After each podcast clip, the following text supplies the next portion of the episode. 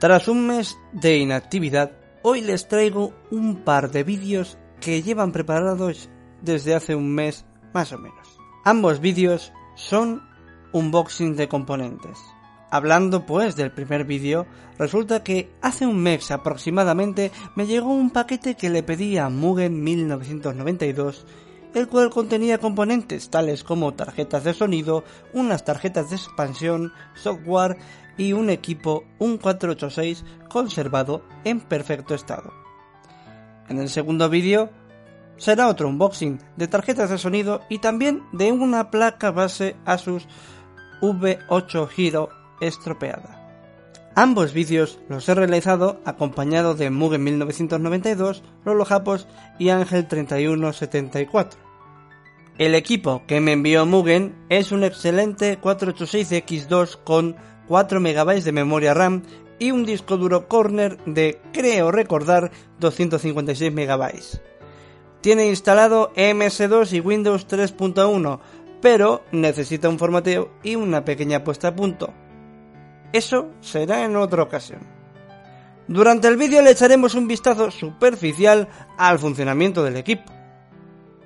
Y en cuanto a las tarjetas de sonido del segundo vídeo, vamos a encontrar joyitas tales como la Sound Blaster 16 y la 16 Pro, la Sound Blaster AWE 32 y una Crystal Sound. Y la placa base, que veréis en el segundo vídeo, la conseguí en subasta en eBay por un precio aproximado de 20 euros.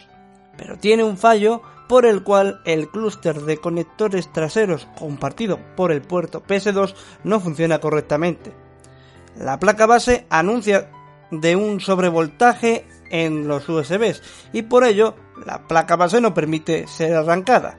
No sale en el vídeo, así que voy a comentaros en las siguientes líneas la solución que encontramos al respecto de este componente.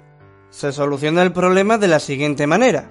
Trate de realizar muchas acciones para tratar de arreglar el fallo de los USBs, desde limpiar la CMOS, limpiar los contactos de los USBs o realizar un baño completo de la placa base en alcohol isopropílico.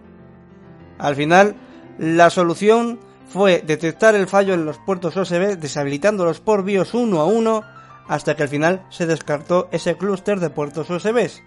Mi sospecha es que la placa base tiene unas pistas dañadas y por ello no funciona correctamente, ya que se aprecian unas pistas dañadas en la parte superior de la placa base. Sin mucho más que añadir, les dejo a continuación, más abajo, los vídeos.